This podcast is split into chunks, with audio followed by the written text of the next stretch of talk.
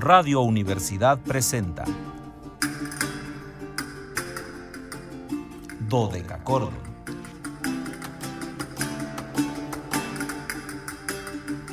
Un programa para encontrarse y reencontrarse con los autores y composiciones de la antigüedad, el medioevo, el renacimiento y el barroco.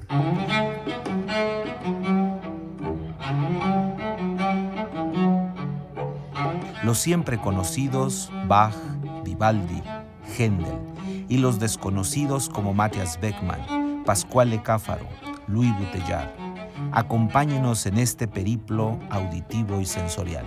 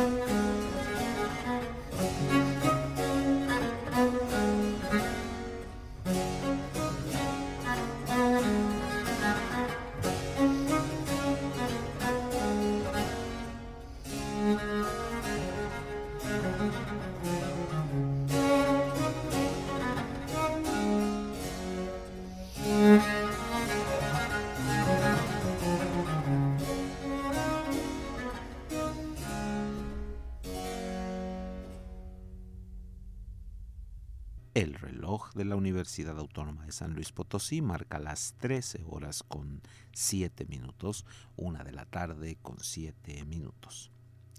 Cálidas, no, calidísimas, pero además hoy, bueno, tenemos que empezar como siempre el programa con estas notas necrológicas que no son muy gratas, pero bueno, la radio eh, potosina hoy ha perdido a una de sus grandes voces, el maestro Ruperto Salinas ha llegado a ocupar un nuevo plano dimensional.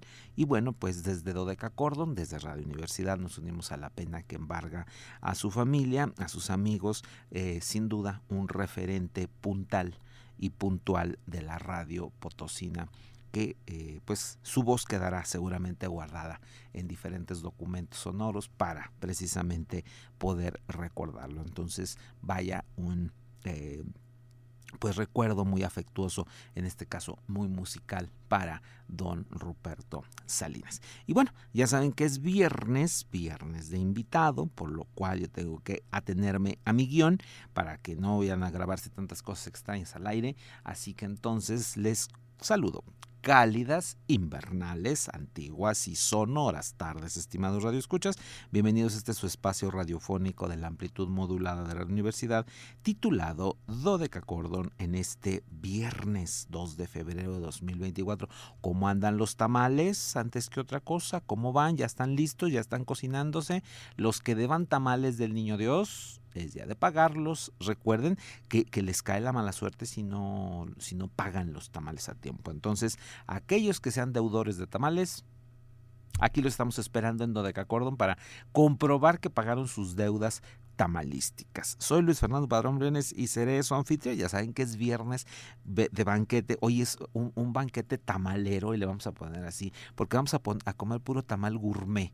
Eh, hace, hace algunos bueno, creo que ya fueron meses, veíamos por casualidad aquí Anabelita y yo un video sobre cómo se debe de comer correctamente un tamal. Entonces, bueno, ya tenemos la educación para tomar un tamal, que no tomarlo así como si fuéramos salvajes con, con la mano, sino con toda la propiedad que el plato requiere, porque además es un plato tan rico, tan, tan abundante en, en ideas, porque definitivamente hay tantas variantes de de lo que nosotros llamamos tamal, que pues bueno, será interesante. Entonces este, nuestro banquete el día de hoy es tamalístico, pero además un banquete que a mí en lo personal me, me emociona muchísimo podérselos compartir, porque como les decía desde ayer, ya es una invitada que tuvimos, fue nuestra segunda invitada de los eh, viernes de invitado de, de Dodeca Cordon, cuando empezamos a hacer esta sección, nuestra segunda invitada fue eh, ella, eh, ahora les digo su nombre, pero no teníamos podcast entonces, les he comentado que los primeros 10 invitados no se quedaron guardados porque no teníamos el podcast.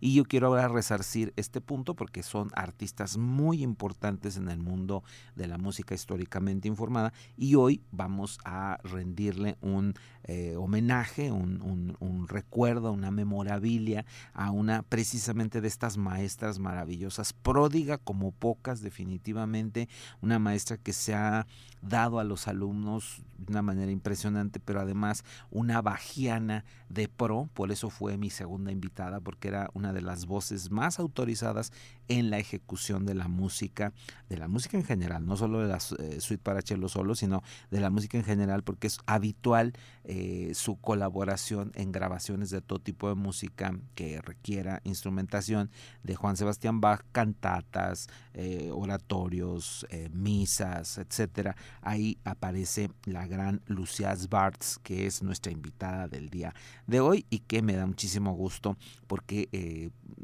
pues ya por Facebook se está enterando que hoy le estamos haciendo este reconocimiento. Los invitamos a seguirnos a través de nuestras redes sociales www.facebook.com diagonal Dodecacordon SLP, esa es nuestra dirección en Facebook, Dodecachordon SLP, Instagram Dodecachordoni, Twitter X, arroba Dodecachordon, ya casi llegamos a los mil eh, seguidores, ahí vamos, ahí vamos, creciendo, ayúdenme a difundir esa red social tan activa que es Twitter X. Spotify, nos quedamos como Dodecachordon, programa de la Universidad AM, y ya tenemos 154. Yo traía un número desfasado, son 154. Hoy es nuestra invitada 155. Fíjense qué, cosa tan complicada. Bueno, hace, hace hace ayer cumplíamos este ocho años, entonces pues sí, es una cosa impresionante. Entonces hoy Lucias Bars es nuestra invitada número 155, va a ser nuestro podcast.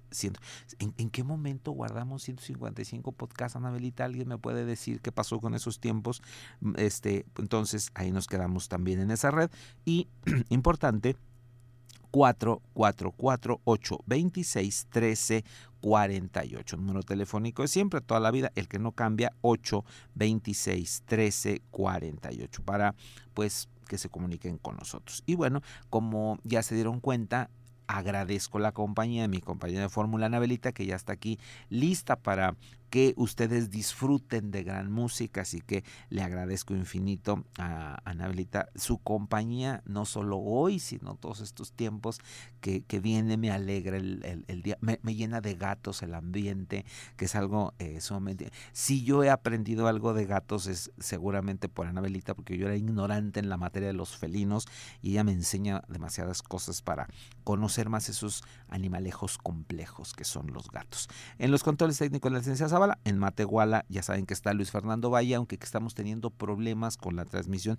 Parece que es problema de acá, de nuestra consola, no de allá de Matehuala. Los que nos sintonicen vía el internet, pues nos seguirán escuchando y les mando grandes saludos a todos los amigos, pero claro que a los matehualenses en específico, Blanca Castillo, el doctor Isaac Compean, saludos a los chicos de servicios, Ceci Carla y Esteban, sobre todo a la familia Nava Muñiz, grandes saludos. XHUASMFM 91.9, nuestra frecuencia allá en Matehuala. Y hoy eh, también celebramos a todas las personas que lleven por nombre Cándido, Candelario, y Juan o Juana. Hoy eh, están de plácemes todos los Juanes y las Juanas porque son los que se celebran el día de hoy, sobre todo, insisto, los Candelarios y las Candelarias. Entonces, pues un abrazo, un saludo, una música para ustedes permanente. Y bueno, vamos con nuestra invitada Lucia Bartz. Ella eh, nació en Holanda, comenzó a estudiar violonchelo a los siete años y por supuesto que ella viene de la tradición, lo que siempre les digo muy importante, ya de la música históricamente informada. Ella va a ser alumna del gran Anel Belsma, posteriormente de David Scheifes en el Koninklijk Conservatorium Den Haag, en el Conservatorio de La Haya, donde se tituló, donde se graduó como solista en el año de 1985. Ese mismo año dio un primer recital en la Kleinsaal de la Concertgebouw en Ámsterdam y eso la hizo eh, pues ser mucho más reconocida. Este concierto era eh, el fruto de haber ganado el premio New Vintage para jóvenes músicos con talento y entonces esto le permitió dar ese eh, importantísimo concierto ahí en la Concertgebouw y a partir de ese momento Lucias Bars ha sido básica en todas las orquestas históricamente informadas eh, importantes. A partir de 1983 se convirtió en la chelista principal de la Netherlands Bach Society y también es miembro de la residencia Bach Ensemble que bueno, pues son instituciones muy importantes. Vamos a ir rápidamente a música porque quiero que, disfruten lo más posible. Eh, obviamente no podíamos eh, hablar de, de, Lucias Bartz sin hablar de Bach. Son un poco consustanciales, no solamente este autor, vamos a escuchar algunas otras cosas, por supuesto. Ya habríamos, eh, no les comente, ya habríamos escuchando un poco de un compositor que, que no solemos tener tanto, Giuseppe Maria Giacchini, su sonata número 9 en Sol Mayor, opus 3, en este caso él, eh, una parte de esta, de esta obra, con la cual eh, nos empezamos a meter a este mundo maravilloso del eh, violonchelo barroco. Y vamos a ir ahora a la suite para el cello solo número 5 en do menor, BW 1011, eh, de esta serie de obras que Juan Sebastián Bach escribe, una de las partes más complejas de su corpus creativo, que muchos han eh, pensado que le escribió durante la estancia en Ketten, cuando fue eh, maestro de capilla de Leopoldo de Anhalt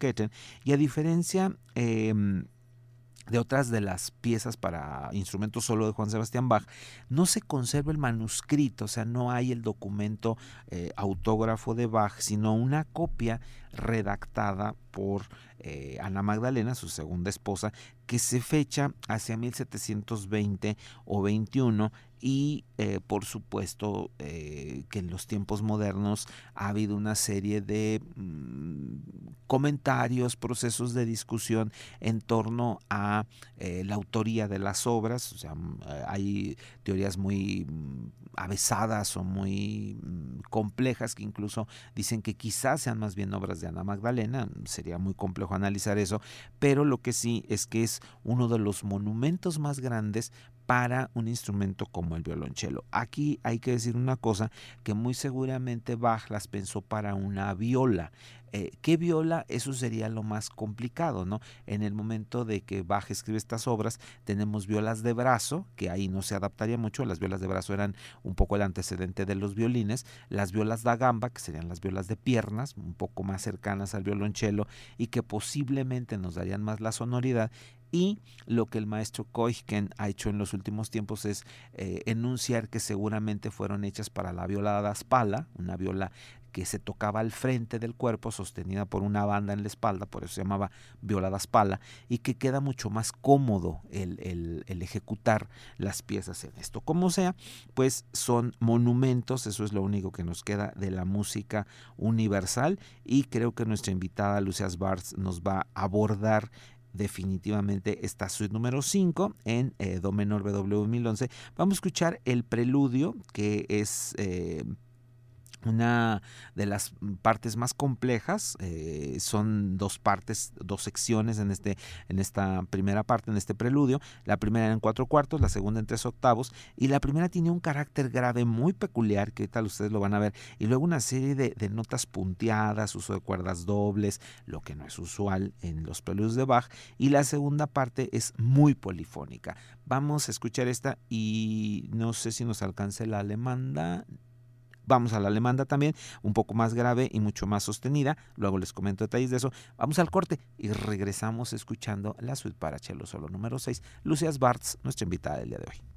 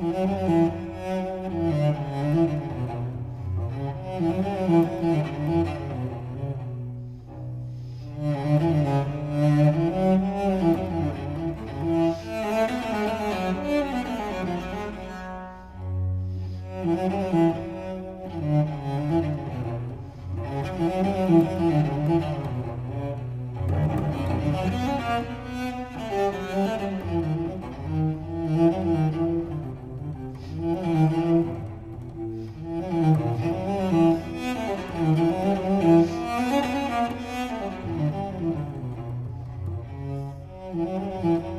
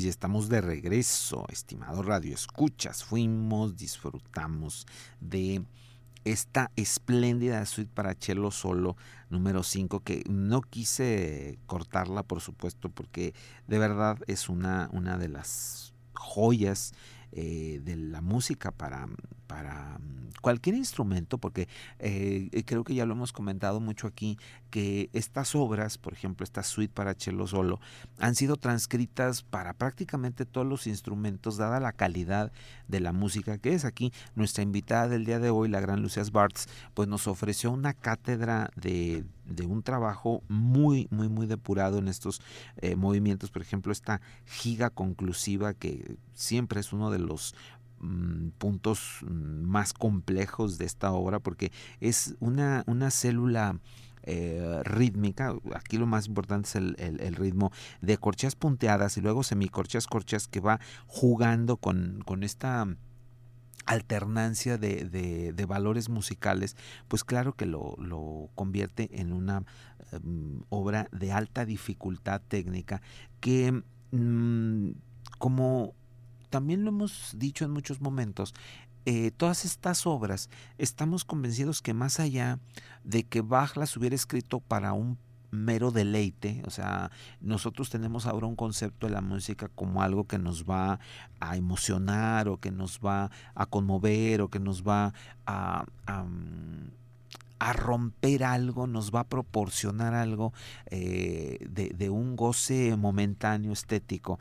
Para eh, los barrocos, para los músicos antiguos en general, pero los barrocos en particular, estas músicas tenían también que ver mucho con lo especulativo, con el cómo yo tenía que demostrar que tanto conocía el instrumento, o sea, que tanta pericia técnica tenía para tocarlo y además mi conocimiento armónico. O sea, estas obras eran eh, auténticas clases, auténticas cátedras de sonido, ahora nosotros llamaríamos una cátedra y seguramente, esto, esto no quiero que suene como una demeritación, seguramente para gente como Bach y su entorno, estas obras eran algo tan fácil y cotidiano de tocar, porque era lo que hacían de, de, de, de continuo, era lo que hacían todos los días en la música. Entonces nosotros, insisto, ahora son monumentos, ahora los vemos como el monumento sonoro que es, pero en ese momento eran esta cotidianidad, ¿no? ¿Por qué? Porque todo mundo que, hacía música tenía la capacidad técnica para poder ejecutar este tipo de, piezas y eh, estos... Mmm, intérpretes contemporáneos, como es el caso de Lucias Bartz, que nos vienen a recrear todo ese proceso. Ya no el brillo superfluo, no porque esté mal, o sea, claro que el músico tiene que lucir todo lo que ha aprendido a lo largo de los años que ha estudiado, que son muchos, para que un músico se pueda enfrentar a este tipo de obras, tienen que pasar al menos tres o cuatro años estudiando, por, decir lo mínimo. O sea, estoy hablando de un eh, estudiante muy, muy aventajado, que estudie mucho, que tenga mucha disposición, pero en realidad tienen que pasar más años para que tú puedas entender con madurez este tipo de obras porque eh, no es solo tocarlas, o sea, tocarlas, ahí están las notas, seguramente un estudiante apto podrá hacerse cargo de, de lo que está escrito en el papel, pero darle su validez histórica, su proceso estético, el cómo yo la entiendo, cómo me la apropio y la expongo ante los demás, eso es lo, lo, trascendental, eso es lo importante. Y insisto, personalidades como Lucias Bartz pues nos, nos, nos mm, conectan con estos mundos, nos, nos llevan más allá del, del proceso creativo y eh, nos acercan de una manera impresionante. Como les decía, bueno, Lucia muy pronto eh, se destacó como una gran, gran intérprete, lo que la llevó a tocar con todas las grandes figuras de su tiempo, obviamente con su maestro, eh, Anner Belsma, pero también con todo el círculo de Belsma, con Gustav Leonja, con los hermanos Koichen, principalmente con Sigiswald, con René Jacobs, con Peter Dijkstra, con Franz Bruggen, con Jos van Feldhofen, en fin, toda una playa de... Y aquí, eh, ya saben que, que, no es comercial, pero siempre se lo recomiendo, hay en el canal de videos, en el rojito, ese que no mencionamos porque no nos, no nos este, apoya en nada, este, hay un canal que se llama Netherlands, con TH, Netherlands, N-E-T-H-E-E. -E R-L-A-N-D-S, Netherlands, Batch Society, con Y al final, los Netherlands Bach Society, que es la sociedad Bach de los Países Bajos, donde Lucias Bars toca habitualmente. Y vean por favor esos videos, van a ver a Lucia ahí tocando casi siempre en los chelos, en algunos momentos como solista. Tiene eh, su explicación en estos videos cuando, cuando toca la, la suite eh, que, le, que, que le eh, corresponde tocar, porque están las seis suites para cello solo y cada uno de, un gran chelista histórico la, mm, la, la, tocó. Y entonces tenemos ahí un video de, de la explicación y es muy interesante porque ella nos da algunos mm, algunas ideas. Ella tocó la suite para cello solo número uno y hay un video de unos siete minutos en donde ella nos va presentando cómo se enfrenta a la pieza. ¿no? Entonces, pues ahí está. Solamente tienen que ponerle Lucía como, como tal. Si quieren ponerle acento o no, no hay problema. Y S, W, ARTS, Swartz o Swartz, como quieran.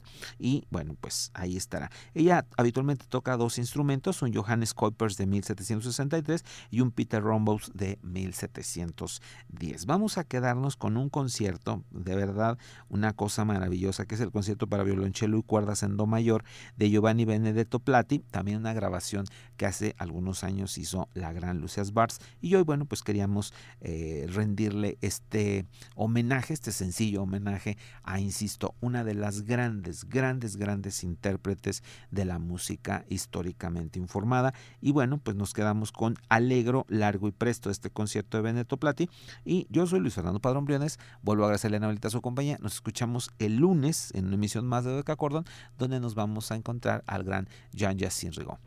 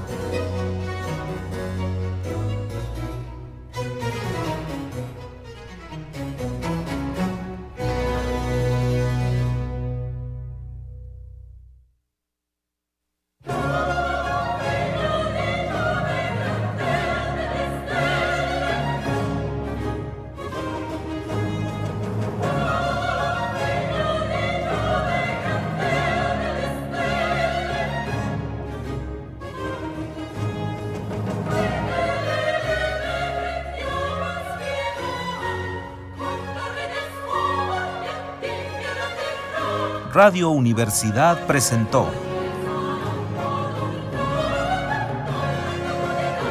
Dodecacordo.